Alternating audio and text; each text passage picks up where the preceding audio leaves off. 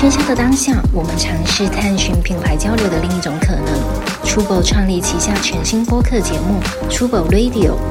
每一期我们将邀请不同领域的思考者，一起探讨户外文化、城市生活、艺术创意系列主题。欢迎大家收听。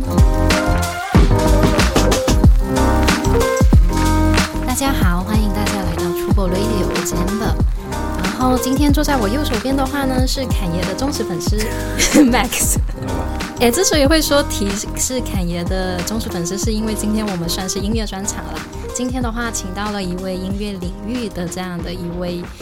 做过非常多事，呃，像是呃黑胶唱片店，还有创作了自己的音乐厂牌，然后包括甚至也自己做 DJ，呃的小饼。大家好，好欢迎，Hello，欢迎小饼，欢迎小饼。我最开始其实是先知道，就是小饼和他的朋友、好朋友一起在主理的那个 Daily Vinyl，然后在上海这边也算是小有名气。许多黑胶的爱好者应该都会知道，就圈内人大家都会知道。然后现在的话呢，小饼主要专注于自己的呃一个独立的音乐厂牌，所以今天也很开心，请到小饼这边来为我们做分享。你都介绍完了，我没事，你可以再说一遍，然后把这部分切掉，我把我讲这部分切掉。就是刚刚你提到的那个 Daily Vinyl，就是是我和我的前搭档。Andy，然后我们在二零一四年开始做的一个，就是呃，也不不完全是个唱片店吧，就是一个黑胶唱片文化组织这样子的一个东西。然后就是我自己开始想做一个，呃，怎么说，就想出一些身边的音乐人的作品，然后我就开始开启了。现在我主要在做的事情就是一个。刚刚你提到的音乐厂牌，呃，叫一听音乐，一听 music，然后也是在二零二零年的时候，就是我就离开了 Daily Vinyl，然后现在就是主要的一个怎么说 全全职，对对对，就主要是在做这个厂牌的一些，大部分其实在做事情是做一些音乐发行，然后顺带着也会做一些活动啊，或者。呃，一些内容上的和其他朋友的合作这样子，嗯，哎，那如果提到这个音乐厂牌，是不是可以先分享一下你，比如说你们会跟什么类型的音乐人进行合作，然后帮他们去做这样一个发行？嗯嗯，我们厂牌的定位 就是一个 一个一个很比较 DIY 的这么一个组织，然后。大部分我们会做的音乐，我之前对它的主要定义是，我们会出一些纯音乐的作品，就它可能是电子音乐，也有可能是有点实验的那种氛围音乐，然后也有可能是呃一些就是 beats 啊这一类的东西，对，就是就反正。大部分我们做的东西都是没有人声的，没有人唱歌或者什么。当然，偶尔也会有人出现有人唱歌的那种作品，对。但就是，嗯，因为我自己会觉得音乐本身它是有一个比较强的一个力量或者说感染力，然后可能在我们国内的一个环境下，大部分人会比较注重。他去听一个歌的时候，他会更注重一些，他需要有歌词啊，需要有人声啊，才他才能够有一个明确的感受。然后，所以我就想说，做这个方向是能够让大家去，可能有一些怎么说，纯粹出于对音乐的一个感受，会来听我们的合作的音乐人或者我们发的东西这样子。嗯，而且如果说我没有那个。Vocal 的部分的话，它其实是一个更广泛的东西，就是没有了语言的限制嘛。嗯嗯，对，所以这个是我们现在比较会更多关注的一种，算是一个大的，不能叫音乐风格吧，就是一个感觉上的东西。啊，OK。对，你自己就爱听这样的音乐吗？还是我自己其实爱听很多种音乐，在我开始做这些。职业之前，就是我作为一个纯粹的那个音乐爱好者，其实我最早是听说唱的，最早是听 hip hop，然后很呃听很多年那种，然后后面逐渐的听的比较多的，可能就是一些律动类的，就是 funk soul 啊什么啊这这一类的东西，然后再逐渐的，就是又又会听更多东西，所以其实基本上像什么电子啊、摇滚啊、说唱啊，各各种其实我都会听。但是现在由于主要是一方面可能是我自己年纪大了，然后我就会听倾向于听更多可能安静一点的音乐，或者比如说爵士啊、氛围啊这这一类。对，就可能有的时候我自己听到有人唱歌这件事情，会已经让我觉得有点烦。对，更更不要说如果有人说唱，我就会觉得更加 Max 克制一下，不要说唱。这这个我这个说是根据我觉得根据生活场景的吧？这个是啊看你的生活可能有些场景就是你想要有那种可能更刺激一点是的，可能现在我的生活缺少那个刺激。我就 对听听更多就比较平静的这种。对，你知道前一段时间不是疫情嘛？在家隔离着，所以我每天就放钢琴曲或者就是 smooth jazz，可以让你舒莫扎特吗？舒缓一下。对，然后就没有就放在那里，因为你在工作，比如说在打字，然后听说唱很影响你 打字，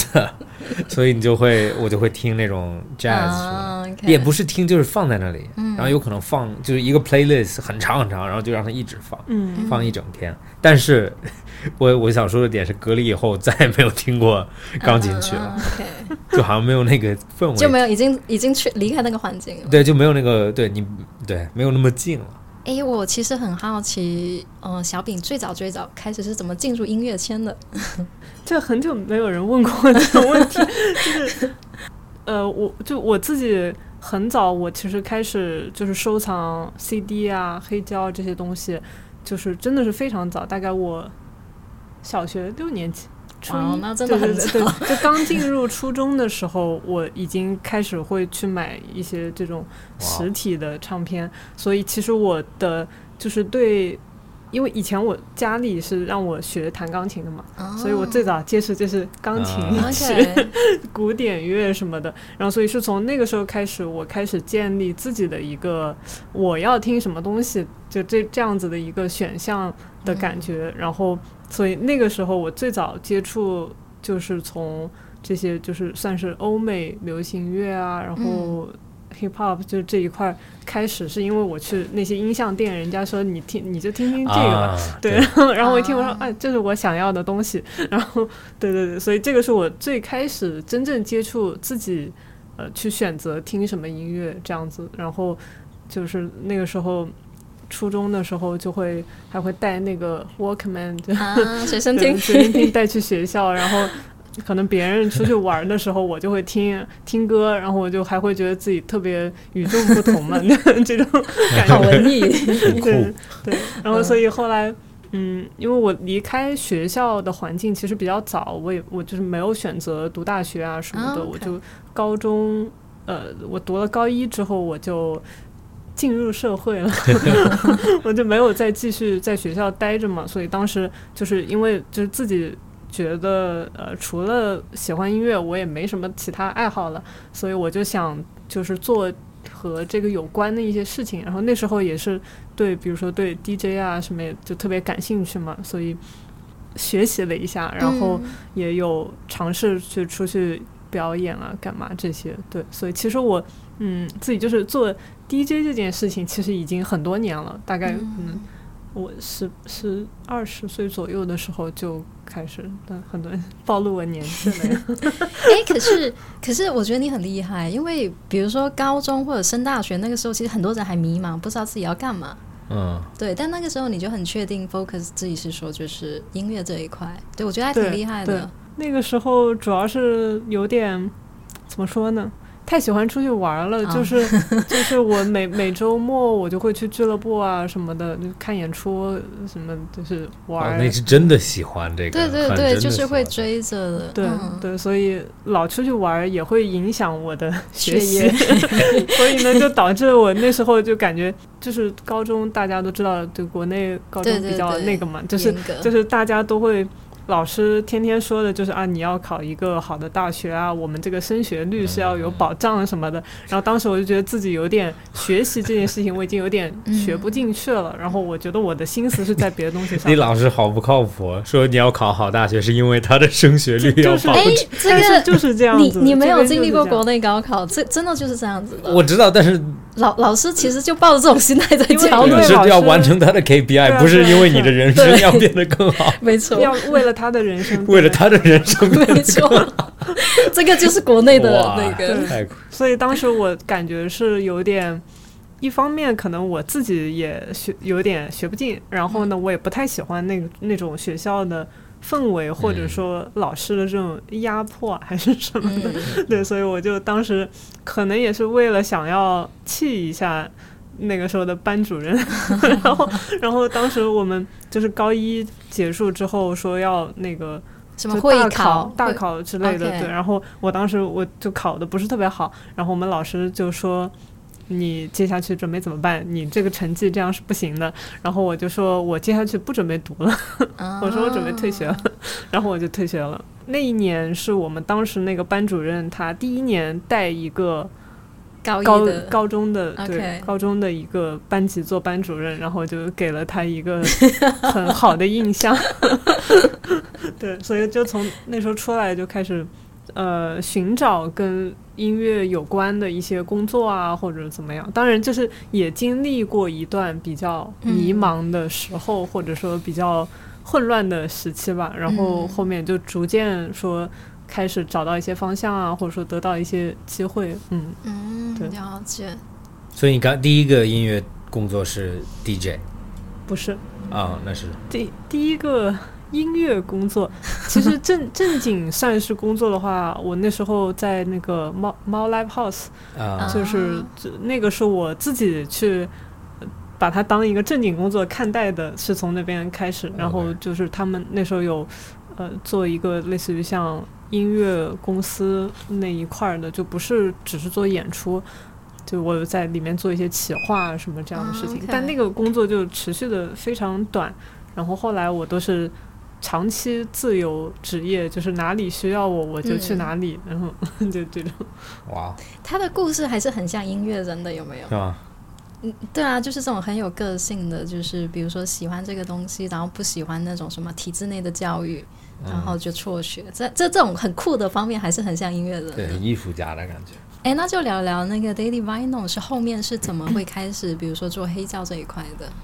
最开始是自己收藏嘛，就是通过这个行为收藏唱片，包括那个时候就是经常定期我会去一些市场上，就我们那时候叫就是淘淘唱片嘛，digging，然后就去。认识了，通过这个 认识了很多也一起买唱片的朋友。嗯，我那时候做 Daily Vinyl 的那个搭档就是恩迪，他其实他是在家在浙江金华的，然后我们也是通过这个方式认识，所以大家就是好朋友。然后当时就是开始做这个。呃，组织的一个契机吧，算是曾经有一段时间经历了一个比较大的一个手术，当时在家休养了有半年左右的一个时间，所以那段时间我是完全没有进行任何的工作的。然后那时候呢，刚好他就经常跟我聊天，就是说啊，最近怎么样啦，巴拉巴拉，就是或者我们可能会分享一下，就是音乐啊之类的。他突然有一天提到说，哎，你想不想？那个，因为就是我们两个都是收藏唱片，那时候都有一定的数量嘛。然后，因为大家收藏这种唱片啊，包括二手的黑胶的，就是会出现比较多情况，是有一些唱片你当时你很感兴趣买下来了，但是你不一定后面你还喜欢它。所以呢，我们就说，哎呀，家里有挺多唱片，其实不太想要了，不如找个，我们要不开一个网店把它给卖了。所以当时其实非常简单，就是他找我说这个事儿，他说要不要我们一起开这个网店，因为他觉得他比较擅长卖，但我比较擅长可能包装，就是把它弄得好看一点。然后可能当时我们的想法就是我们呃做一个微博，那时候公众号还没有那么，就没有那么流行的，然后。呃，说做一个账号，那我们每天去，就是说今天我上架这张唱片，我来分享一下。那时候我们还定个规矩，就是说我一天只上一张唱片，然后这张唱片我们就会去对它做比较详细的一个介绍分享。对，所以最开始就是一个很简单的想法，然后大家就是做起来之后，发现好像周围的人也都挺感兴趣，就是我们就。有点不单纯，只是当成一个好像卖自己的闲置的这种心理在对待它了。就是说我们也可以做一些好玩的活动啊，或者什么的。所以还挺早嘛，二零一四年的时候做的。那时候其实要说上海，也就是没有什么这种所谓的黑胶唱片店是吧？没有场景，就是它有店，但是它只是卖东西的，它不是那种很有氛围的感觉。对，就是当然也有几家还不错的店，但是数量非常少，可能不像现在大家就叫得出名字的会更多一些。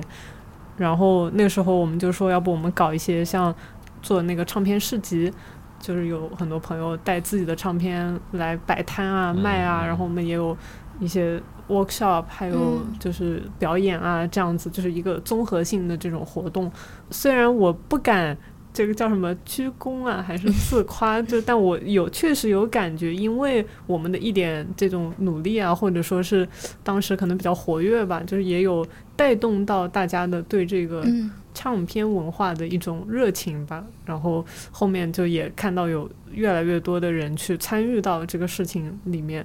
呃，这个唱片呃店开起来，然后就现在就一直在做了，是吧？现在还在做，但其实我自己是前两年我就退出了啊，因为我有点就是精力顾不过来，嗯，然后感觉上也有点方向性的转变吧，就是自己已经我自己现在目前的状态是我反而对实体唱片我没有那么那么看重，我不像以前可能好像觉得我。一直要去做这个收藏、收集的这个动作，然后我可能就是一个月不买我就手痒了，这种。现在就是逐渐的这个收集癖有点下降了，嗯，然后所以现在更多的是就是在产出，就是音乐本身嘛，就这种感觉会多一点。我想问一下，是我也买过唱片，黑胶唱片，但是我买的时候我连播放器都没有，我现在还没有播放器。然后那，所以我那些黑胶唱片就在家里面放，就是收藏，就放着。但是我想问一下，为什么人们会去喜欢黑胶唱片？对，那你为什么会买呢？因因为我买的时候好像是一些那种，就是一般出黑胶的艺术家都是比较 hipster 一点，就很少那种特别特别，比如说 Katy Perry，他们也会出啊。但是因为他们有可能很大，就是那种特别 commercial 的，有可能你不会想拥有这个黑胶。嗯。但是我当时买的时候是那个就是 Odd Future 或者 Tyler the Creator，然后就有一点，然后侃爷的黑胶我也有，但那个那种就是它是，比如说刚开始出专辑的时候，一个特殊套装里面，有可能带一些乱七八糟别的，然后有一张黑胶，然后我就觉得就是一个 CD 一个黑胶吗？海报有可能对对对对，有可能这样的，然后就我觉得哦，我好想收集这个，然后它是有一个数量的，就很少嘛。但是这是为什么我买？因为我有可能是这个艺术家影响我去买。但是我想知道，这个这个也是很多人会去选择买的一个原因。嗯，特别是就是现在的一个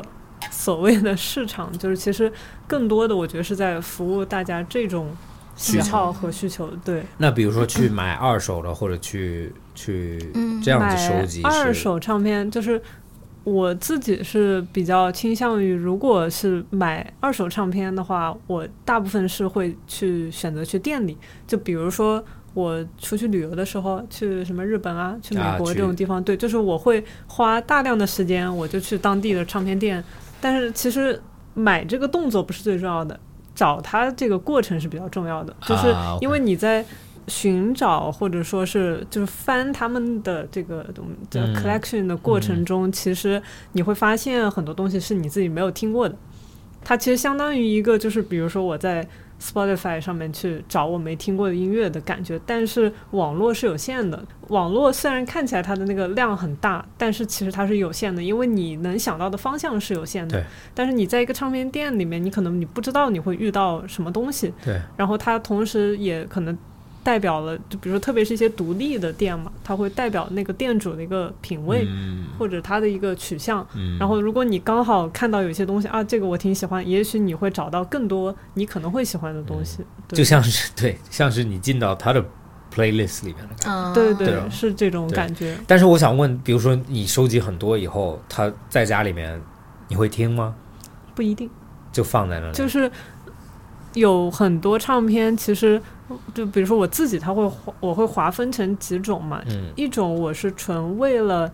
收藏的情节我会去买的，就是比如说我很喜欢的艺术家、很喜欢的音乐人，就是我会去专门去买他们的唱片。然后还有一种是功能性，以前就有的时候出去 DJ 我是会拿完全啊拿黑胶出去放嘛所以就是我可以用的，这是一种；还有一种可能就是纯粹觉得好听或者干嘛的。然后这个里面就分几种情况，就是当时我在买的那一刻我觉得好听，和一直以 来我都觉得好听，这种就都会存在。有的时候真的是会，你在那个店里你试听的时候觉得哇，有一首歌特别好听，我要把它买下来。但是回了家再听两遍之后，我我又觉得一般了，嗯然后我可能就把它就放在那边。对，所以其实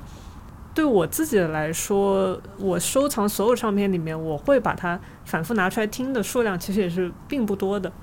对，哦它更多时候更像是一个呃藏书的什么小角落啊，书柜的感觉差不多。就大家买书不一定看书，对你，你不一定每一本书，就是你有可能有些书看一遍，你会一直放在那儿，但是它不一定再看第二遍，是这种感觉。你你是这样，那有没有别的收集家？就他就是，每张都听吗？或者就就就有没有别的方式去？你知道有一种比如说去你们那边淘碟的人，对对对他们一般是出于什么样的？各种都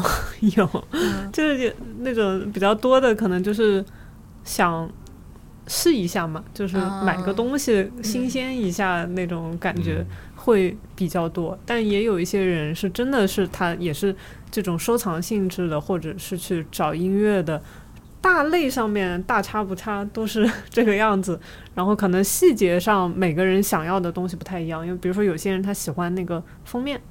他就是收集好看的我封面。我我觉得我就是你就是那种对，对他就觉就是要最好家里因为他对，因为唱片，我刚刚想说，唱片就是黑胶有一个，对，它有一个很展示的那一面的，很漂亮。然后当一般做黑胶的，他们也会很用心做啊，做那个封面，不很少找到很丑的黑胶封面，也也会有，会有吗？OK 用心找还是能找得到。对，但大部分时候可能就算一个唱片或者那个专辑，它本来封面其实是。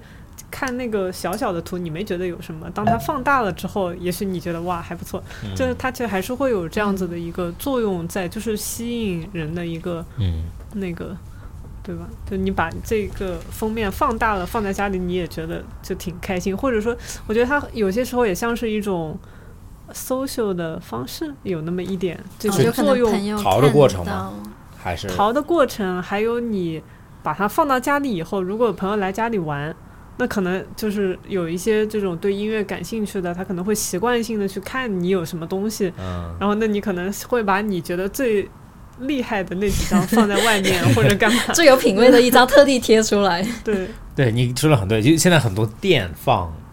黑胶嘛黑，胶。然后有的时候你一眼看到就是你知道啊，就嗯知道哦对，OK，我知道你的老板或者你的店喜欢什么样的风格。但是还有一种，就比如说他们就放那种很典型的那种 Nirvana 那些，对对，就是然后只就啊，那你就放，就是因为你只是为了放而已。对，对对，那我想问，播放器这个我一直没有买播放器的原因，是因为我在网上不知道买什么好是吧？对，然后播放器的价钱区别太大了，所以我就不知道买，我就完全不知道。对，我觉得选唱机本身是比买唱片更困难的一件事情，啊，OK，因为它确实选择很多，对，而且就是你要看你是只是浅玩一下，还是很深的，就是嗯它会有很多的那种选项和搭配的可能性。然后有一些人是真的是追求那种 HiFi 啊或者怎么样，嗯他就会去搞那种很好的配置。嗯可能我一根线都要是啊，对对几千块的一根线那种，就是其实上下差距非常大。对，因为也有人用很多，就是比如说可能一些呃初入门的，或者说女性比较喜欢的一些长得好看的那种唱机，其实通常那些唱机的质量一般，就是就它其实就像一个可能，如果我看我会觉得啊，它就是个玩具那种感觉。这个里面确实就是有点难选。什么价位是一个合理又又？你现在在问选购建议了？对对，感觉我像是一个经经销商。对，不不，因为这个是 真的，我很烦恼的问题。大家可能也会有这种困扰，就是因为它有几百块钱到上万都有，对，同一个东西。一般的话，我会建议，或者我自己会比较倾向于选可能三四千左右。对，就是只是唱机哦，因为你可能还要配相应的，就是音响，或者是它有那种唱头信号放大器，就是它会需要接一个东西再接音响，到那个价价位的机器。对，如果是那种很玩具的，它通常就是你一个线直接接出去。对，但那个就是听那个还不如你用就是手机听听就得了。对。那我哦。我还想知道，就是唱片它的这个 format，就是它的那个格式，是比别的音别的更复杂的吗？还是不是？跟怎么解释这个问题？想一想。因为就是我想知道，就其实简单问，就是为什么还有人在听唱片？如果所有音乐都在网上，你如果是手机上听的话，我们一般听的，哪怕是最高的格式，差不多也就是比如说 WAV，嗯。然后 Wave 这种格式的话，其实有可能一个最好的 Wave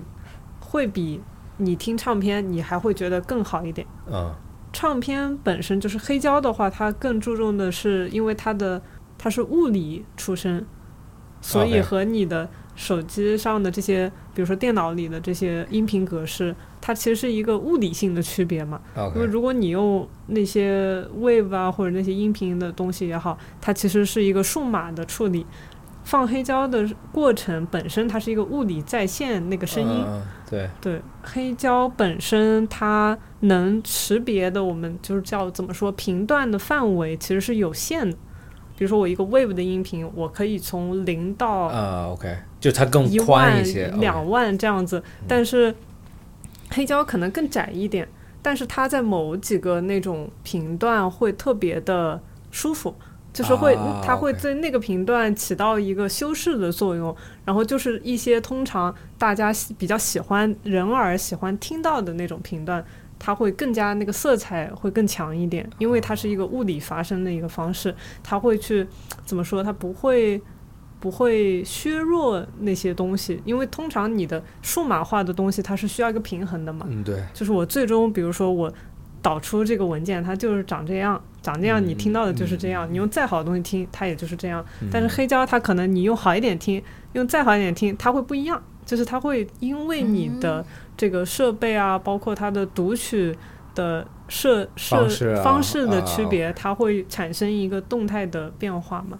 嗯，哎，这个好有意思。对，因为黑我我去过一个酒店，他房间有黑胶唱片，然后就比较那种 hipster 的酒店。然后他，我当时听他有一个机器，我放嘛，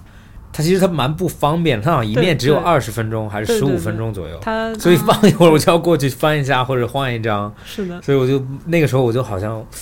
没有理解为什么为什么大家，但是如果如果这个时候，比如说你。两个朋友来家里玩，然后你们刚好喝一点东西或者干嘛？你说那这是我最新买的一张唱片，放给大家听听。然后你就啪放放到一个地方，说：“哎，结快结束了，我去翻一下。”就是有的时候它是一种感觉，嗯，让你可以意识到这个东西是存在的。就他把音乐就有一点具象化了那种感觉，你得去照顾他一下。就是你不是只是就像我们，比如说现在播客，大家可能听着睡觉，那个不能听着睡觉。对对对对对对。那黑胶 DJ 呢？现在非常流行啊。很简，就这个戳盘跟不戳盘的 DJ 有什么区别？也不是不是这样子分的吧？不是是吧？不是，就是。放黑胶和用什么 CDJ 什么这些其实就没有区别，它就是放音乐，就只是用的那个介质不一样嘛。那那为什么很很多人会选？因为就是比较那个嘛，比较看起来比较炫。然后没有，当然这是一个，就是也会确实有这样子的原因在，就外部的原因，然后内部原因可能就是，比如说有的时候。嗯，有一些人他经常放黑胶，他其实习惯了去用黑胶去呈现他的这样的一个 DJ set。因为如果你让他去准备一个，你就你从网上下点歌下来，他反而可能不知道怎么更好的去放。因为通常一个呃黑胶 DJ，如果他是经常放黑胶，他对自己的黑胶是很熟悉的。因为黑胶这个东西，就是在任何你哪怕收藏再多，你的选择都是有限的。所以当他想要准备一个他的 set 的时候，他只需要从有限的选择里去拿出他觉得最合适的、最好的东西。但是通常数字化的 DJ 的话，那你选择范围就太广了，就是你什么什么都可以拿来放，只要你能下载得到，只要你能够弄到这个歌，你就可以放。对，所以有的时候很多黑胶 DJ，我觉得更多就放用黑胶的 DJ 是出于一种长期的习惯，就这个是他最熟悉的一个方式，或者说是，呃，比如说一些朋友啊，或者是国外的这种 DJ，他们。就是他可能有一个小的收藏，是专门就是用来拿去放的。这个东西在哪儿都是特别万能的。比如说他们会放那种七寸的小唱片，然后很方便。像那个之前你提到小超，对，就是他可能就这一个包，他可以走遍中国 演艺圈，就是这种。对，所以对他来说，这是一个很他已经觉得很方便的一个方式。嗯，然后同时大家看到也会有一种觉得很酷，对，比较就是怎么说，总是哪里不一样吧。而且就是，嗯，别人都拿着 U 盘嘛，然后他至少是很有诚意，是这种感觉。它播放出来的效果会不一样吗？也是一个听感上，你肯定会有一些区别。呃，但是说实话，大部分人其实不一定真听得出来。然后。其实我觉得还有放黑胶和一个你通常用数字音乐放的最大的不一样，就或者说我们在 DJ 的角度来说不一样，就是呃，首先有一些音乐可能是没有被数字化的，就是一些老的那种唱片，比如说什么五六十年代的那种音乐，有一些可能你根本就下不到好的那种音源，对，但是可能在唱片上有，这个是一一方面，还有一种就是。即使我我和另外一个人，我们用同一首歌、同一张、同一个专辑啊，或者唱片的话，但是我们两张唱片不一样。我这个可能比他多两道划痕，你知道为什么？就是当我在放的时候，就会出现由于这个划痕而产生一个不一样的声音，所以这就是就是一种这个就蛮有趣的，就是把 把把音乐，就是你碰不到的东西，放到了一个你又可以重新。碰到的感觉，可能不说真的听到的音乐本身有多大区别，但它的感受会有区别。对，黑胶好像还很娇贵吧，对吧？对对，其实它的保养啊什么都非常麻烦。它是有寿命的，是吧？算是有寿命，就是如果你一直放一直放，它当然也是会，它会磨损，大概放个上千次，那个就声音就差差不多了，就 不怎么能听了。我原来在 Discovery Channel 还是有一个那种。探索与发现纪录片，当时他的那个概念就是说，他说原来的埃及的做瓷器的时候，呃，就不埃及不是瓷器，就做那种叫什么泥泥，就是 clay，就我不知道陶陶器啊或者这种东西。然后他做的时候，因为他的逻辑也是转，然后他用手嘛，但有的时候他们会用，比如说呃某一个呃就是刷子。因为它在转，然后旁边如果有人在说话的话，产生会让它震。然后他们说，按道理来说，有些瓷器上面是有当事人说话的声音在，应该是的。对，然后那个科学家他们就在研究，研究说他当时讲了什么话。不是讲，就是他们在他们因为逻辑是这样子，然后他们在证明能不能就是有没有声音在瓷器里面，当然。当然，因为用的东西比较粗，有呃比较粗，有可能没有那么精准，也不是专门为了存声音的。但是他们是重新量的时候是可以听到，就是有不一样音段在里面，就是会某个地方会突然有一个声音，有可能就是旁边有大的声音发生了。哎，这个好好玩，这个对，然后那个就好像就是黑胶，就是那个好像是有一些这个原理，它其实就是一个怎么说呃，你刚刚不是物理的那种物理对，就它经过了这个。因为它都是黑胶，就是很多的凹槽嘛，嗯，然后它上面就是记录了这个我在那个刻针当时的一个，比如说压力啊，或者怎么样的这些，就是很物理的一个信息，所以这就是完全是震动发生啊，就是这些东西，所以它其实有一点，也有点历史意义吧，这种感觉。就如果你去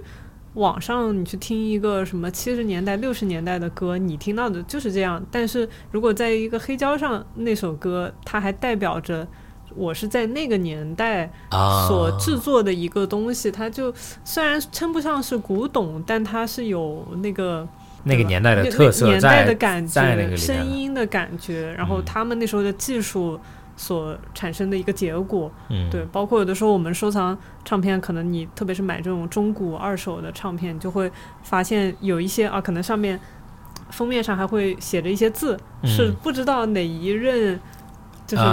收藏的人写的，然后或者说是有的时候会看到看到里面夹着那种像小纸片一样的东西，就是对，所以它有那种像一个历史遗留的痕迹吧，就这个感觉。嗯，你现在自己平时还听黑胶吗？我其实最近一两年我几乎是不听黑胶的。现在就是也是我自己租的房子嘛，然后我一直想要说怎么说呢，就是自己有一个比较稳定的地方之后，呃，怎么说，搞一套好一点点的 设备。所以我原来的那个唱机我已经就是把它出手卖掉了。然后我就准备哪一天我再有一个新的好的东西填补进来。我前段时间还就是疫情封控的时候嘛，没有什么事儿干，然后就在家里整理那个唱片，就是做一些这种断舍离啊这种事情。就是我在想要把我所收藏的东西再精简到我真正想把它留下来的，因为确实有很多唱片是我前几年可能买的，但是我现在真的是不会去听的一个。一些类型或者说专辑，你现在大概有多少张啊？家里现在不是那么多了，现在大概一千来张。我刚刚就想说，我刚刚就想说啊，没多少张，就是几几万张。你刚刚说没多少张，真的不是很多。我我以前还会就大概可能多的时候也就最多两千张左右。就是我不太会，我没有办法有一个很大的那个量，因为家里就是我经常比如说会搬家啊或者什么的。嗯，可以问一下，就是为什么会就是开始做独立厂牌吗？嗯，想想为什么呢？现在想是吗？就是，嗯，没有那个时候，因为我嗯，就是也是做这个唱片相关的事情，是也有一段时间了，自己觉得呢有一点无聊，嗯，总觉得老在推荐就是已经有的一些音乐或者东西。然后有的时候觉得可能可以通过一些什么方法或者方式，就是去也自己产生一些作品去，就是放在大家面前。因为身边就是也接触不少呃国内的音乐人，然后有一些就这种很独立的、很小的，或者说我们可能自己我合作比较多的，像一些这种卧室制作人啊，就是他们其实没有太好的机会去。发表他们的一些作品，然后我就觉得说，那可能我还可以干一下这件事情，就是给自己像是寻找一个新的方向的感觉，嗯，对。所以厂牌就是 label 的意思。嗯，我对音乐行业其实就我完全不太理解的。那为什么音乐家需呃艺术家需要 label？需要一个 label？对，为什么需要 label？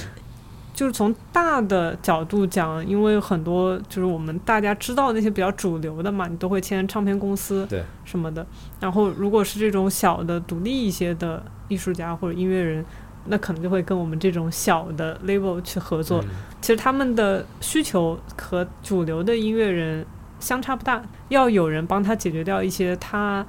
觉得很麻烦的事情。因为现在你发音乐，特别是在现在，我觉得当下。来说，因为以前很多时候就要考虑我怎么做唱片就行了，就是在没有流媒体的时候，找一个唱片公司帮你把唱片做出来，就是他要做的所有事情，然后还有一些可能宣传，要帮你卖吧，对，卖啊，宣传这些事情。但现在其实它还变得更复杂了。通常，比如说像我们这样子的小小的。label 就会做一些，比如说实体唱片的这种出品，然后也会做这种流媒体的发行、出版这样子的事情。所以，就这个里面其实涉及到很多复杂的、繁琐的工作。呃，理解。对，你要去和很多的平台去对接，巴拉巴拉这些。对，所以其实我觉得现在这个厂牌更会像是一个一个什么样的公司，很难说自己，就是一个像一个中间那个桥梁吧。可能我们去处理一些比较嗯商务的那种事情，然后包括因为其实你在做一个音乐的发行和推广上面，你有很多细节的东西要准备嘛，就是前期。我一个音乐的不只是音频嘛，它还有很多封面啊，嗯，然后文案啊，各种资料啊，就是就跟其实如果一个品牌发布新品是这是一样的厂牌做的事情吗？对，就厂牌不是说完全做这些事情，但是一定会需要厂牌去介入到这个里面去协助很多东西，因为通常来说，特别是我自己接触到的音乐人，不管是做的大的还是小的，可能百分之八十吧，他没有很好的那个 schedule 的能力。嗯嗯，他可能更多是因为他是创意型，或者说是，就是他把它做出来，他觉得哇，我已经完成了很大一件事情。你让他在后面说我按着几几月几号要干嘛干嘛，他可能就会有一点疲劳了，就是，所以他会需要有人帮他去做一个把控。我有点好奇哦，比如说我们可能在主流的平台，像你说的，比如说可能一些有名的歌手，或者是说有名的音乐人，我们其实都能看到。那我想问一下，像现在国内这一些比较呃名气可能比较小，或者是说非常新的一些音乐人，他们要出名，或者是说他们要让更多大众知道的方式是什么？确实没有什么太多好的方式，比如说像我们作为一个厂牌的作用，就是也许我能提供一个机会，让你去，可能作为一个厂牌，它会积累一定的受众嘛，它的这个力量可能是大于某啊其中某一个音乐人去做它的推广，然后它可能是一个像一个集合体一样的东西，那也许我们能够提供到这个支持，但是从大的角度来说，确实没有太多好的方式。因为国内的环境它没有很多很针对性的这种音乐媒体啊，或者是一些比如说那种网站，就是天天的剖这种嗯音乐资讯什么的，确实很缺乏这方面。就就是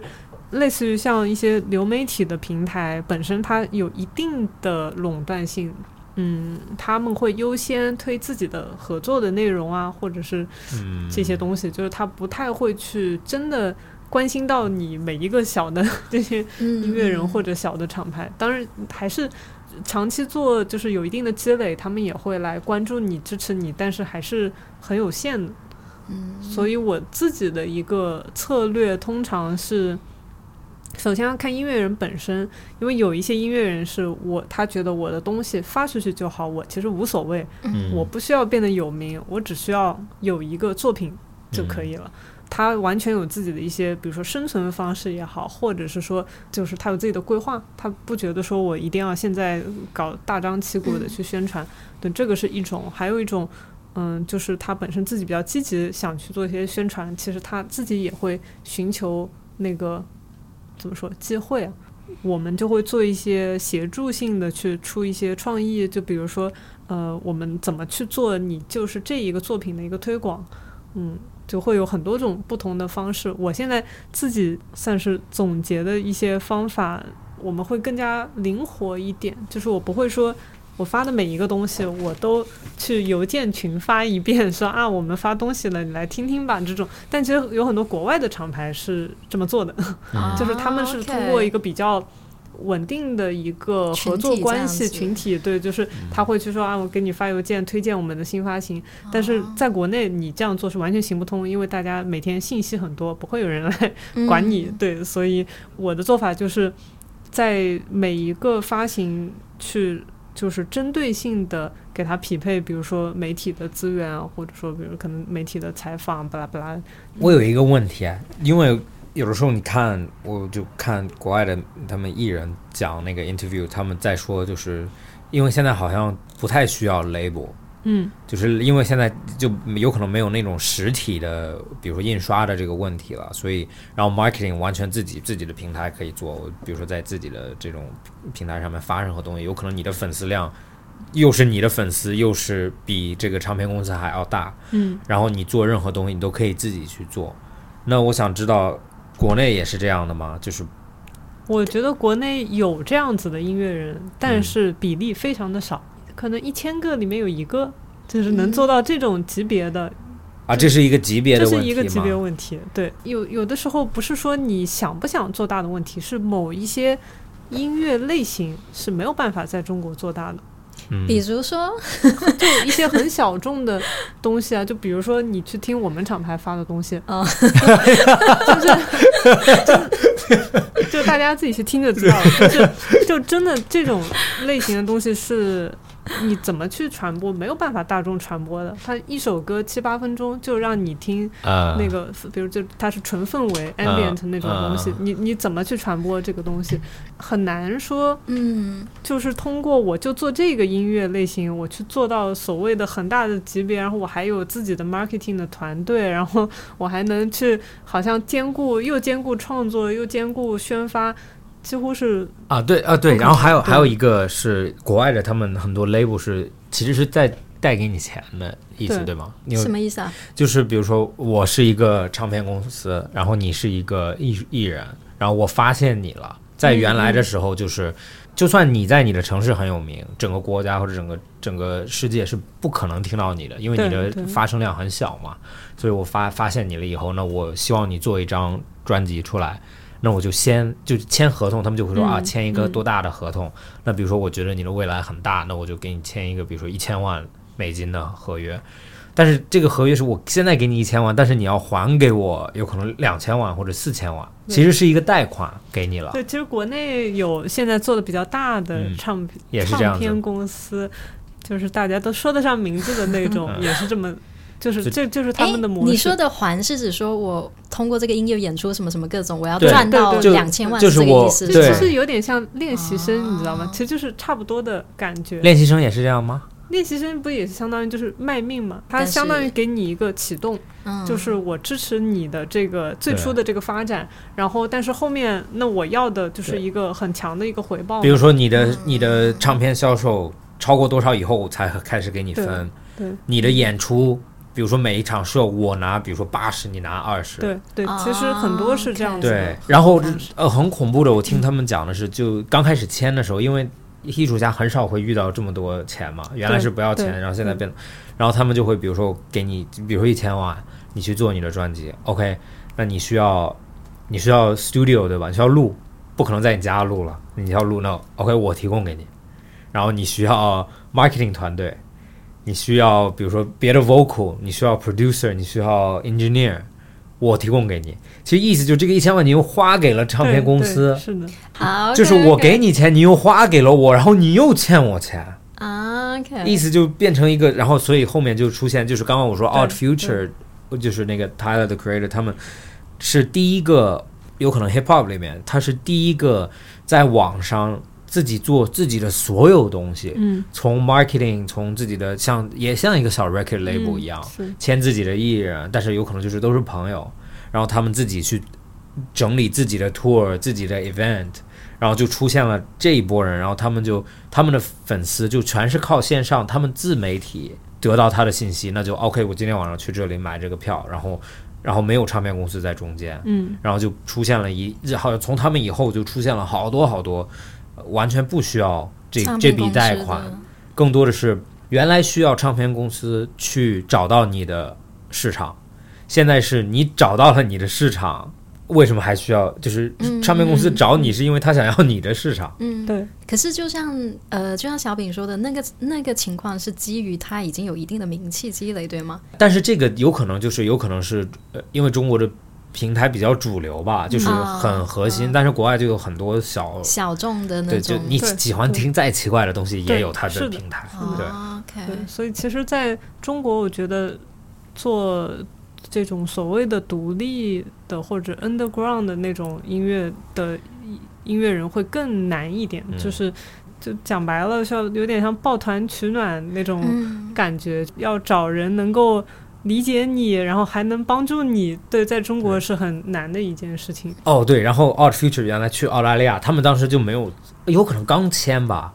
他们去的 show 的那个活动就小到你你都不敢想象这种，他们已经做呃国际的 show 了，但是他们去的场场所特别特别小，嗯，所以就意思就是他们的 market 其实还是很小很小，但是他们也可以去不一样的国家，嗯，所以就当时去的时候，我记得就就是一个呃 night club，然后舞台真的就是一个台阶，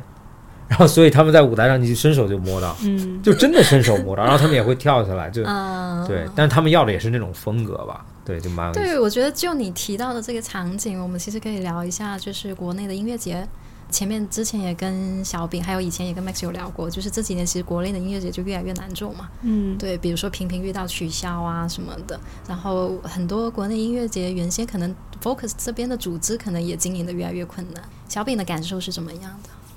如果说我们不能请到很好的阵容，就是国外的好一点的音乐人们，如果你只是在国内这样子小圈子转来转去，是没有任何意义的。你在一个音乐节里面，我能看到的，比如说十组音乐人，我拆开他去巡演到哪里，我其实分开我都能看到他们。那这个时候，一个音乐节它的最核心的那个吸引力，我觉得就不太成立。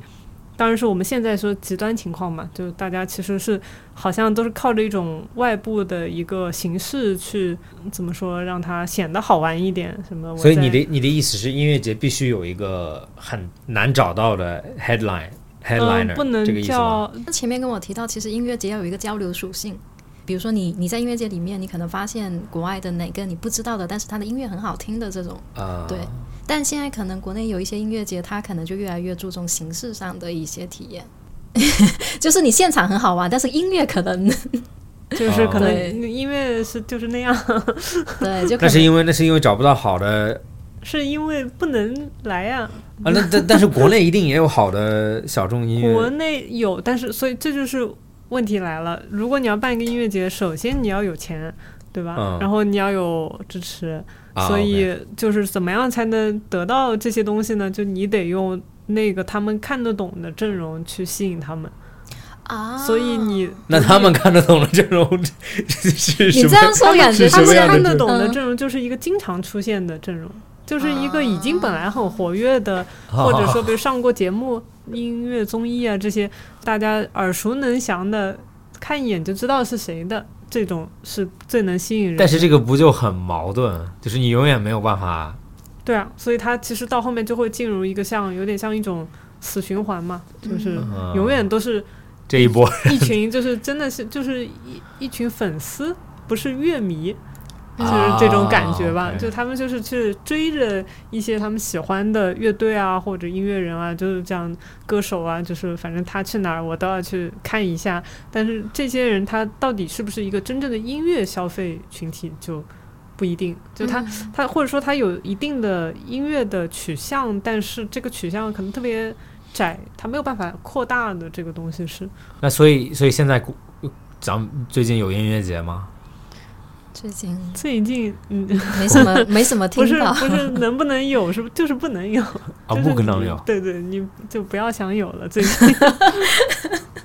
但是国外我看最近音乐节全恢复了，是吧？对啊对，是很疯狂。然后反而恢复以后就出现很多原来就有可能不去音乐节的，然后嗯反而现在又去。啊，对对对对，大家封了那么久，总该有个释放，不管是基于什么理由？你有你有去过国外的吗？我没有去过国外的音乐节。我看他们很疯狂，因为啊，对，正好疫情的时候是 Coachella 嘛，嗯，哦，对你那个时候发过了，对对对，Coachella 可以看 stream，对，嗯。然后就看到真的很疯狂，然后他们好几个舞台，然后那几个舞台都是满的，然后都是那种同级别的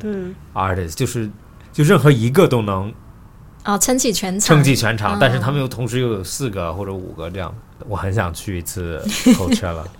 但是我也能想象到去应该很累很累很累。对，应该是。对，因为他的 lineup 是从早上到晚上全是，你要那个体力要特别，对对对体力要特别好。对，因为你刚刚其实也提到，比如说像现在音乐人可能在综艺上呃做一下露出，也是一个很好的一些宣传嘛。你你自己会怎么看待？就是可能这几年的一些音乐综艺节目，音乐综艺哦，中国特别特别是 特别是什么像什么乐队的夏天啊这些，对，说实话，乐队的夏天我也没有看，嗯，就是就就 就是我不是很了解他们到底怎么选人啊这些，那我也不好评价。但是中国新说唱我是看过的，我嗯觉得就是，怎么样？我就觉得就是这个节目，为什么一直在卖酸奶？嗯，可能就是 就是就是所有的节目都在卖牛奶，所有的综艺都在卖牛奶奶制品。可能因为这个节目吧，我也不能说完全因为他，但是可能因为它，我现在几乎就不不愿意听任何中文的说唱。为什么？就是因为有太多同质化的东西嘛。嗯，同质化就是大家大家 创作，不是这个同质。呃哦，对，我觉得这里好像涉及到一个问题，就是大家新新创造出来的音乐，有些人可能会觉得说这几年大家的音乐是不是越来越没有创意什么之类。我觉得不是，是因为做音乐的人多了，嗯，就是特别是在中国嘛，以前没有那么多人做音乐的，就是大概。就是凤毛麟角，就是你可能有一天走在路上遇到了一个音乐人，那你基本这一年就是这一天。我觉得以前是这样，但现在就变得越来越多嘛，就可能到哪儿玩，随便大家都是搞音乐的或者干嘛的。就是其实这个群体确实是在扩大，但是扩大之后，它到底有多少人是里面很有想法的？通常这个比例是。不会太高的嘛？更多人其实他是一个模式化的，去就是他喜欢追赶一些潮流啊，或者是说他也不一定有太强的想法，但他确实也想有所作为，有想做出一点东西。那他可能最快的方式就是他去参考已经成功的大家喜欢听的东西。大家经常会说啊，谁谁谁又抄了谁？我觉得都已经不是抄的问题，他就是大家都在模仿同一个人，比如说。Kanye West 可能还没有那么多人模仿，因为不太好模仿。对啊，Ken Kendrick Lamar 就这种对吧？然后什么 Drake 就这种，大家都说得上来，都说啊他很成功，他很好，那我就照着他唱。我不说我会不会成功，但别人听着就是不会烦，不会烦。对他觉得这个东西，你如果随便刷到我，你也能听，好像是一种计算的方式在做东西，到最后你就会发现啊，这个和那个都差不多。因为你刚刚提到中国叫什么？中国新说唱，嗯。啊，中国新说唱这个，其实我也看了一点，或者有一段时前年好像我我就突然发现了中国说唱，嗯，然后我就去听，然后有些王以太啊什么，我觉得还可以，还可以，就可以听啊，就不是或者有些法老的歌也蛮有意思的，有一也听 original 的，但是有可能就比如说它的寿命就叫什么听感的寿命就不是特别特别长。但是，然后我就突然发现了，然后我就觉得哎，蛮有意思，然后我就去看这个节目。我觉得问题不是这些艺人，问题是他整个音乐竞技的环境，对，或不是竞技，它是一种就是给你一个标准化，对，就是这个体系想挤出来一个人想什么样，然后这个人是什么样的，他就是什么样的，不管。就是可能节目组已经设定好，我要推出一个怎样的人，对，它是一个计划型的，就是我知道开头无所谓，一百个人、一百万个人无所谓，挤出来这个人一定是这个人，对，然后这个人就是看他怎么就是怎么一步一步走过去，对，然后给大家看，然后放到一个 show 里面，然后让大家觉得啊他多辛苦，讲他的故事，然后一点一点描述。我觉得问题是，他变成了一个 show，不是因为。不是真的关乎音乐创作那一块。对对对，然后有一点，然后另外一点是，这个你就被你就在这个节目组的控制之下，就是作为欣赏音乐的人，如果最终的那个东西他选错了，你就会被你就会对这个东西完全失去兴趣，然后你就会反而就像你说的更烦这件事情。然后我我觉得有可能区别就是在国外，就是它是很漫长的积累，然后我也我也不太赞同说中国。没有有想法的人，或者国外没有想法的人也多的是啊。这国就是就是一个比例问题嘛。嗯，就国外音乐人就更多了啊。对对，做音乐的人更多，然后所以他的垃圾音乐更多。对，就是一样的嘛。大家你在某一个各种行业里面，你能做到 top 的都是就那么些人。对，所以其实做音乐是一样的道理，不是说我一定做了我就是那个好的。对，我做不一定代表我能做出很。不不叫好了，就是至少是，如果说你要听出一些很不一样的感觉，很有突破性，或者很很好听，就是那个不是说做就可以解决问题。对，还对，或者就是国内是，我知我觉得什么会成功，然后我就 copy 这个成功的，对。然后国外有可能是你就是不成功那些已经被刷掉，等你听到的时候，已经进入了一个下一个成功的时代。就像刚刚你提到。回到侃爷一下，就是侃爷和 Drake 他们就就他们是有音乐是有必然的发展方向的嘛？对。然后现在就又是很多 dance music EDM 又出现了，所以就会有一个阶段性的，嗯，就比如说为什么九十年代是九十年代音乐，八十年代是八十年代音乐，但是反而我觉得中国因为大家会有一个预判性，所以就音乐好像没有怎么变过。嗯，对。流行音乐就是还是流行音乐，对，流行音乐那个感觉好像没有很大的新的东西对出来。，但是但是流行音乐在我的看法就是，流行音乐不是音乐种类啊，嗯，是的，它就是什么流行。啊。嗯，对，但是在国内好像流行音乐就是代表着某种某个某个种类就是对。嗯，理解。就情歌的感觉，或者抒情歌的感觉。但是现在真正世界上流行音乐应该是 hip hop，对吧？我小时候流行音乐是 rock，嗯，然后再往前有可能是 soul 啊或者怎么样的。这个嗯对，嗯对你刚刚说到流行音乐，我我其其实还想还在想到一个问题，因为刚刚其实也有提到像流媒体啊这一些，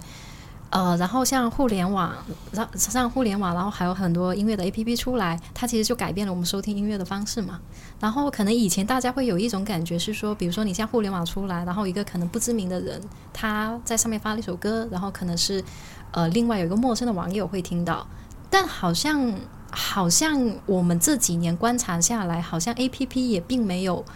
并没有真的推出很多大家以前不知道的新人。对，反而可能是那些以前更有名的，在上面也更有名了，嗯，有这种感觉吗？或者是说你自己会怎么看待像这些 A P P？因为本质上所有的 App，它就算它的出发点或者说它的那个团队再怎么想要做好的东西，但本质上它是一个产品，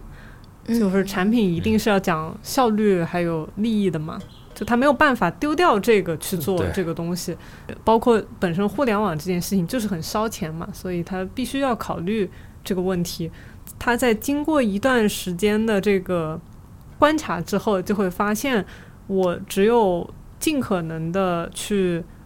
满足现有人群的这种喜好，它才可以去保证我的一个，比如说、呃会员啊，或者说就是嗯。大家来使用的这个量啊、频繁的程度啊，怎么说，有点像一种，我只能保守一点。如其其实对，其实问题不是平台，问题是是听众听的人就啊还是喜欢但这个挑那其实些，对，其实大家是也是一种像互相拉扯的一种嗯。关系吧，对。就是因为因为听众是这样了，平台是这样的，然后又反馈到听众那边，对对对，这就是一个自自嗯，就自己循环自己。对他有点就转不出去了你你知道那个前一段时间国外很多平台被骂，他们说啊，平台故意推给我就是我讨厌的东西。嗯。嗯，然后因为他的逻辑是你推给我讨厌的东西，互动性更大，就是我烦的时候我会骂。你不一定每个东西你会夸，但是比如说你很讨厌这个，你就会在上面骂，然后就会出现很多 comment，就是很多负面的东西。嗯，然后但是平台就出来说我们的我们的这个 algorithm，我们这个代码不是这样子算了，我们是你喜欢哪些，就是你跟哪些互动，我们推给你哪些。对，是因为他先那个是因为他是一个很 negative 的人，喜欢去骂别人，对。所以就推给他他觉得他讨厌的东西，然后他又去，然后然后别人就证明，就是有一个有一个人就证明这种平台他没有这样的推，他就说，那我比如说 OK，我就刻意我这一周只看小狗，然后你下一周推的只有小狗，就是有可能作为听众就是怎么找到小众音乐，我觉得意思就是那你就要刻意的去找小众音乐，嗯或者你不要一直听你喜欢的。对对你去听一些你真的就你不喜欢的。但是因为我现在我用 Apple 苹果音乐嘛，嗯苹果音乐已经到了一个很疯，就是我觉得非常疯狂的点，就是我找到一首我喜欢的歌，或者我现在想听的歌，我点进去，然后它自动会给我排后面的嗯，playlist 嘛，几基乎后面本都能满足你。几乎基本满足我嗯就这二十分钟、三十分钟是完全几乎完全满足了。其实，其实我觉得很大程度上，一个是算法，但是因为算法也是人去设置的嘛，就是因为像比如说苹果啊，就 Apple Music 这种，它的背后的那个团队，包括像 Spotify，它背后团队，它就是一群真的是有那个 taste 可能比较好的，对他们的 taste 应该是比听众好的，对对就是它是经过一个很就是全面的一个考量，然后对它给你设置这个算法，不是完全只是出于哦、根据你的习惯去推东西的这种角度，它其实是有他们的一个自己的。像是一种世界观放在你面前，对然后这样其实你会得到更多的一个有新发现的感觉。那天我嗯意识到的时候是我的 playlist 放完了，然后你意识到刚才的歌你都很喜欢是吗？嗯，没有，他就一直在放。然后我那会儿就没有，我都没有意识到我的 playlist 放完了。嗯，突然有一首 Led Zeppelin，然后我才意识到，我，我 playlist 里面没有 Led Zeppelin 啊。啊，然后我就回去看，然后我就哇，已经放了半个多小时，嗯不是我的歌了。但是每一首我都还是蛮喜欢的。我现在就会故意找一首我不会点的，嗯，然后我就点进去，然后让他再给我排下面的，然后他有可能就会排到我根本不会遇到的歌。嗯，对，所以这个要靠大家努力。想听到好音乐是要付出努力的。对，就像是啊，对，刚回到刚刚你讲的，就是像原来没有这种平台听音乐的时候，对人们怎么发现音乐？就是去唱片店或者去对，就这种地方。其实我觉得本身去找到什么就是好听的音乐这件事情，还是要，其实它更多是基于人和人的交流。嗯，就是比如说你啊喜欢某种类型的东西，然后你就去有一些好朋友，然后你们可能大家就会开始互相分享歌啊什么的。你像我们最早就是听音乐的时候，都会这样，就大家我们会有那种专门听音乐的群，嗯然后就会那时候还有发那种 QQ 的什么群邮件嘛，然后就他们每周都会发那种音乐的那个下载的那个包，那时候就是不知道他们从哪儿下下来的一些东西、啊资源，就 那种那种资源，就是每周就往里面发发发，然后你就去听，你也不知道是什么东西，反正你就听吧。比如说我们当时有些群那个。群里的人觉得还不错的东西，那可能因为你是某种跟他们比较呃有重合的一些取向，你去认识这些人之后，然后你可能会得到更多的新的一些好听的音乐啊，嗯或者就是他们分享给你的东西。所以我觉得本质上，如果你想要去寻找更多新鲜的东西，它还是会需要你去和别人交流的，就是很难完全就只靠自己在那边闷头听，就是我觉得这个是不太现实的一个事情。嗯对，刚刚你说还有一个对音乐，我年龄也不不是很小，就是我会我我我很担心我变成一个那种很固执，就是你知道有些年龄大的人，他就还是在听他二十岁、啊三十岁听的歌嘛，嗯。所以我就我不想变成那样的人，所以我就很想知道为什么年轻人听年轻人的，就是比如说现在、嗯。现在上初中的时候，因为嗯大家发现音乐好像都是在初中左右，初中高中，所以我就想知道现在初中生、高中生在听听什么是吧？对听这种歌为什么在听？嗯你刚刚也说你喜欢听 hip hop 嘛？就比如说我最早听的有可能 Eminem 或者 Linkin Park 这种 hip hop，然后现在高中生前一段就前几年高中生听的就是那种叫 mumble rap，、嗯就是那种有点 Mumble rap，对不不不就说话就嘚嘚嘚嘚嘚嘚嘚嘚嘚嘚嘚，就我觉得他说话的感觉，然后我就完全不理解，然后我就逼着我自己听，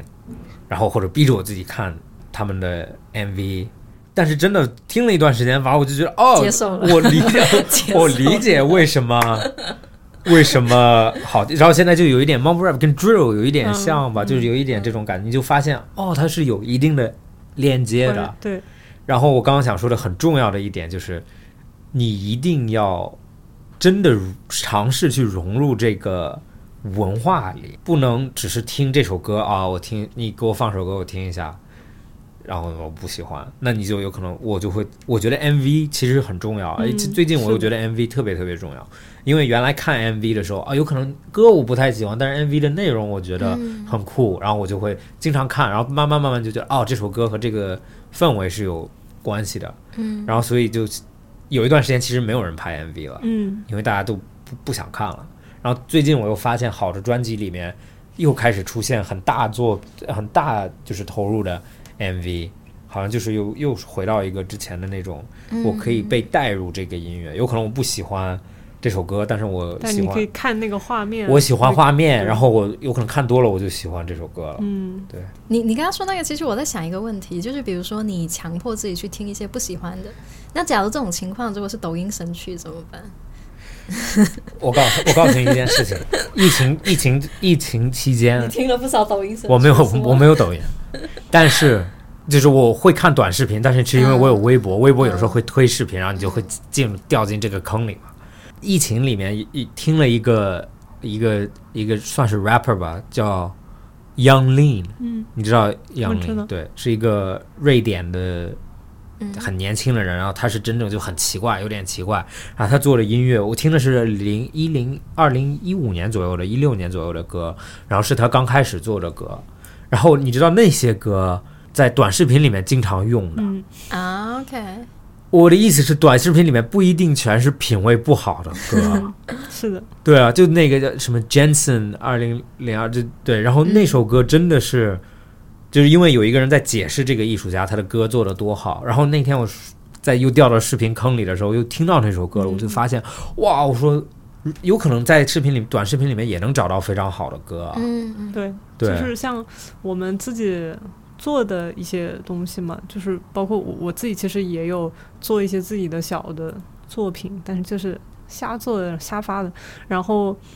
有的时候就有那么一两次好奇，就去抖音上搜。就是自己自己的歌，然后发现也有人用的，而且是那种很奇怪的，比如说大妈自拍那种，十秒钟，然后就会出现你做的东西，然后还有那种什么，嗯，我想一下，我有一首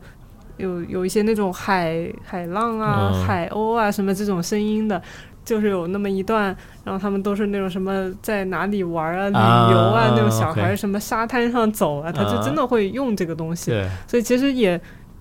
不能说抖音上大家用的一定都是神曲。它其实因为现在其实抖音本身怎么说算是音乐方向的一个开发吧，他们也有出自己的那种专门出音乐的 app 什么的。所以其实它上面本身它那个曲库的量是很大的，对对对，只是看大家就是怎么去发现那些东西。有些人其实他可能随便搜一下，有个标签，然后他一听啊，那差不多吧，就用吧。所以它其实，嗯，怎么说呢？有的时候算法或者说是这种 app 的推荐可能会形成一种某些歌好像特别火，但也不能说给别的歌就完全没有机会。嗯，我我我相信未来。就是从现在往后走，一定是小众音乐的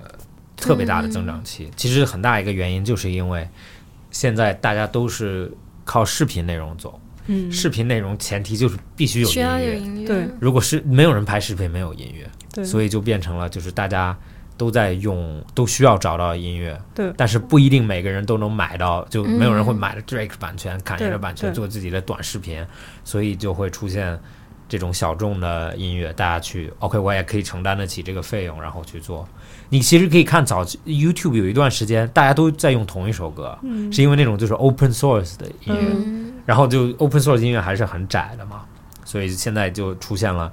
要不自己在做音乐，抖音上就自己创造，要不就用一些很小众的，自己可以承担的。好的，那就希望独立音乐越来越好呗。结束之前，我想。能不能推荐三首歌的歌是吧？或者你们的歌，或者别人的歌，推荐让听众大家去听一下。就是要不就推荐我们今年发的东西。好，可以啊。对，今年就是上半年，呃，有出过一个，就是我们每年会做一个那种厂牌合集，就是一个一个选集这样子的作品，然后。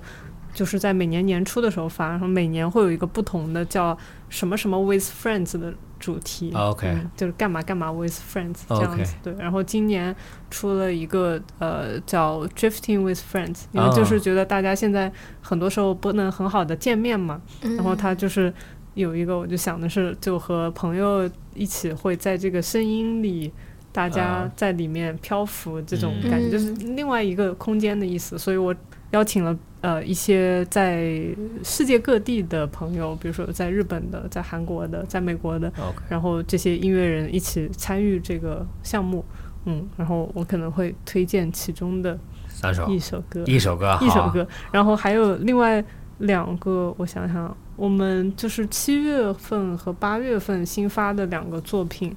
一个是我一个关系一直比较好的音乐人朋友，然后他也是一个。呃，他叫喜晨晨，然后他本身是一个呃歌手的身份，然后主要是一个爵士歌手，但是他自己也做很多自己的小的创作。然后我们在七月份的时候给他发了一个 EP，我觉得可以推荐其中的一首歌。好，还有。第三个，第三第三个是第三个别推自己了，还是推自己的。第三个还是得推自己的，我们发东西还可以的，好好好，能听的是，能听。嗯，就是在上个月嘛，八月份发的一个作品，因为那个是刚好是一个在上海的外国人。欧洲的一个音乐人然后他在上海有一个自己的乐队，乐队小有名气，叫上海秋天。啊，嗯，然后他们是一个摇滚乐队，但是他自己出了一个自己的呃 debut 那种啊专辑，然后我们帮他是我们帮他发，然后是是有唱歌的，所以啊给、给大家听一下，就是我们做的发的有人唱歌的东西，好，那那大家怎么找到你们的呃音乐啊，就或者？就各各种嗯、呃其实比较推荐大家可以有条件的话去 Bandcamp。Bandcamp 啊 OK 对，去找我们的那个主页，Eating Music，对，E 这 Eating 吃吃音音乐的意思对对，eating music。然后反正各种平台基本上，OK，对对，能能出现的地方我们大家都都都 follow 在一下，对，各各好平台。那今天就非常感谢小饼，谢谢。本期播客到这里结束，谢谢大家收听，谢谢。拜拜。